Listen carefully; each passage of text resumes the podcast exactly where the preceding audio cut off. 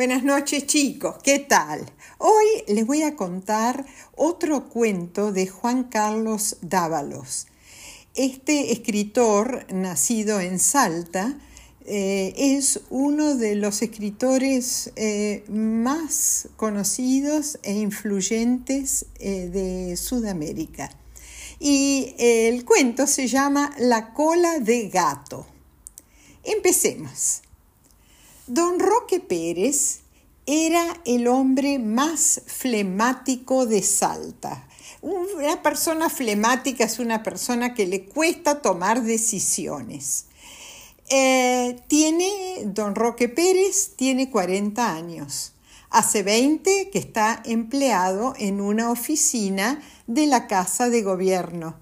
Es solterón, metódico y cumplidor. Su vida es simple y pacífica.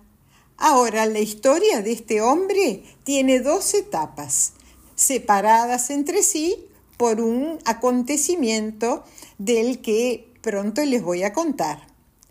La primera etapa de su vida comprende su juventud, los 10 años que pasó de empleado en la tienda de don Pepe Zarratea y la segunda etapa comprende su adultez, sus 20 años de empleado público.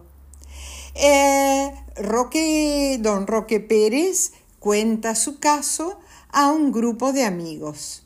Cuando él era empleado, empleado de eh, don Pepe Zarratea, dormía en la trastienda que quiere decir en, la, en la habitación que estaba atrás del negocio, de la tienda.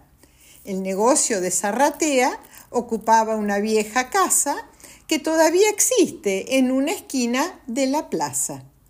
Eh, don Roque Pérez, el empleado, barría la vereda todas las mañanas, plumereaba los estantes, y aguardaba a que llegara el patrón que se presentaba a las ocho.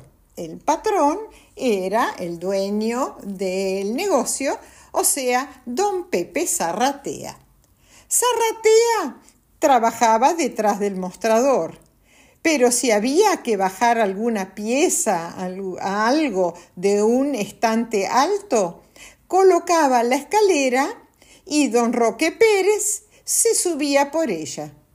A las nueve de la noche, Zarratea despedía a la gente que estaba en su negocio, guardaba el dinero en el bolsillo y se marchaba a su casa. Entonces, don Roque Pérez, o sea, el empleado, atrancaba las dos puertas de la tienda, rezaba el rosario y se metía en la cama. Una noche, Roque Pérez, después de acostarse, dirigió la mirada al techo y vio que colgaba una cola de gato por una rotura en el techo. El agujero quedaba perpendicularmente sobre su cabeza y la cola de gato apuntaba naturalmente a su nariz. ¿Qué será eso? pensó Roque Pérez. ¿Qué será? Apagó la vela y se durmió. Varias noches después del descubrimiento, Roque Pérez volvió a mirar la cola de gato. Al cabo de una hora de contemplación pensaba, ¿qué será esa cola? Y se decía, mañana voy a poner la escalera para ver lo que es. Y apagaba la vela y se dormía. Todas las mañanas, al despertar, Roque Pérez se desperezaba y miraba la cola de gato. La miraba todas las noches al acostarse y siempre pensaba, en uno de estos días voy a poner la escalera. Pero Roque Pérez era indolente. Indolente quiere decir aragán, vago. Y él había tenido una idea. Aquella cola de gato debía ser para algo. Para saber para qué era, había tiempo. Así pasaron dos años y pasaron cinco años y pasaron diez años. El señor Zarratea, el dueño de la tienda, se murió.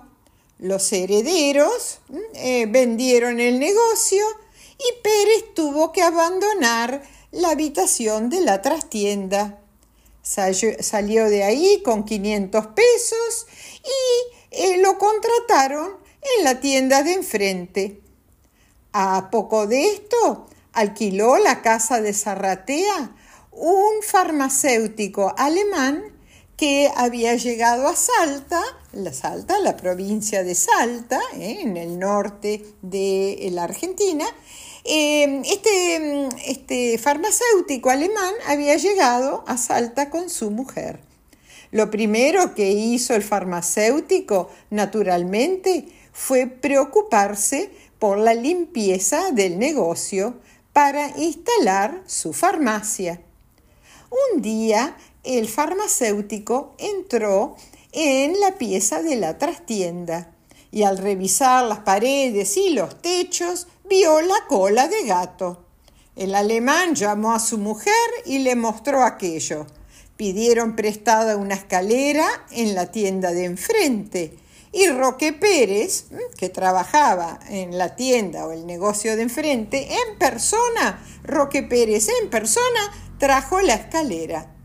El farmacéutico, ayudado por Pérez, la, la puso sobre un cajón para que alcanzase al techo y se trepó.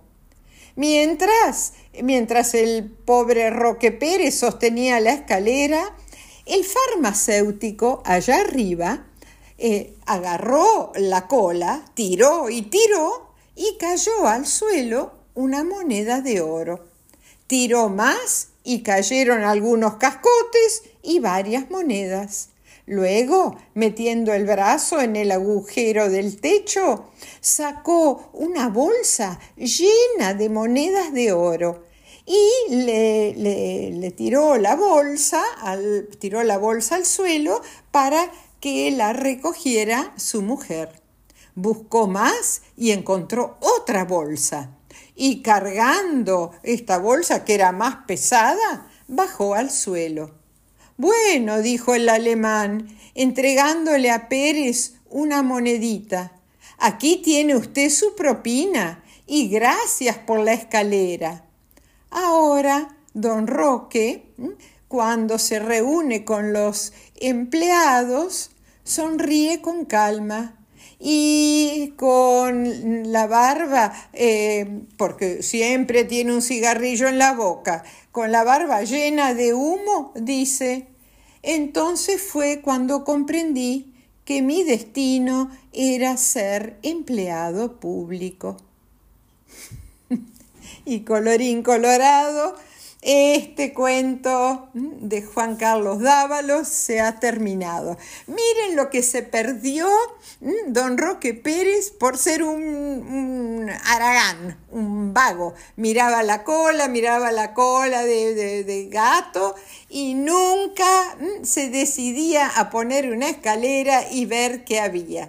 Y el, el farmacéutico, que no era ni aragán ni flemático, eh, puso la escalera y tiró de la cola y se llenó de monedas de oro. ¿Y qué le dio a Roque Pérez?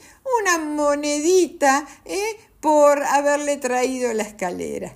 Bueno, eh, colorín colorado, este cuento se ha acabado. Les mando a todos un gran beso tren.